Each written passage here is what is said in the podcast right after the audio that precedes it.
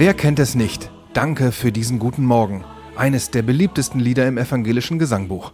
Doch nicht nur dieses Werk von 1961, auch das Gesangbuch selbst ist ein echter Klassiker. Für Uwe Maibaum, Landeskirchenmusikdirektor in der Evangelischen Kirche von Kurhessen-Waldeck, ist es Zeit für eine Neuauflage. Denn dieses Buch ist aber um die 30 Jahre alt. Das heißt, die Lieder der letzten 30 Jahre sind nicht hinzugekommen. Lieder entwickeln sich natürlich immer wieder neu, Texte werden neu entwickelt, ähm, Traditionen entstehen dann damit neu und ja, also das heißt, wir sind nicht auf dem neuesten Stand. Das lässt sich ändern, doch nicht von heute auf morgen. Bis zum Ende des Jahrzehnts wird der Prozess dauern, den die evangelische Kirche in Deutschland für ein neues Gesangbuch eingeläutet hat.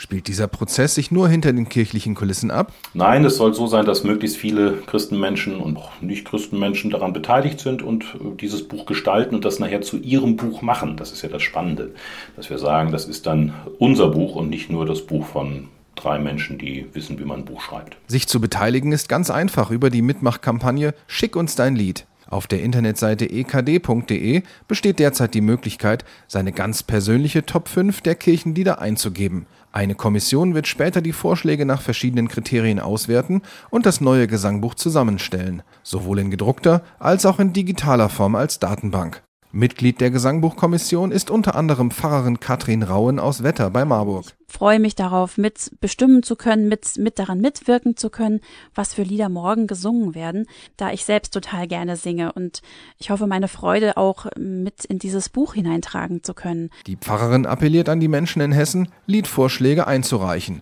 Für Jung und Alt, denn Gottesdienste sollen schließlich alle Generationen verbinden. Und dafür braucht man eben auch Lieder, die Familien und Kinder auch ansprechen und singen können vor allem. Das neue Gesangbuch wird nicht nur deutlich mehr Lieder enthalten als die jetzige Fassung, sondern auch viele Hintergrundinformationen zu den Stücken bieten. Klingt doch gut, oder?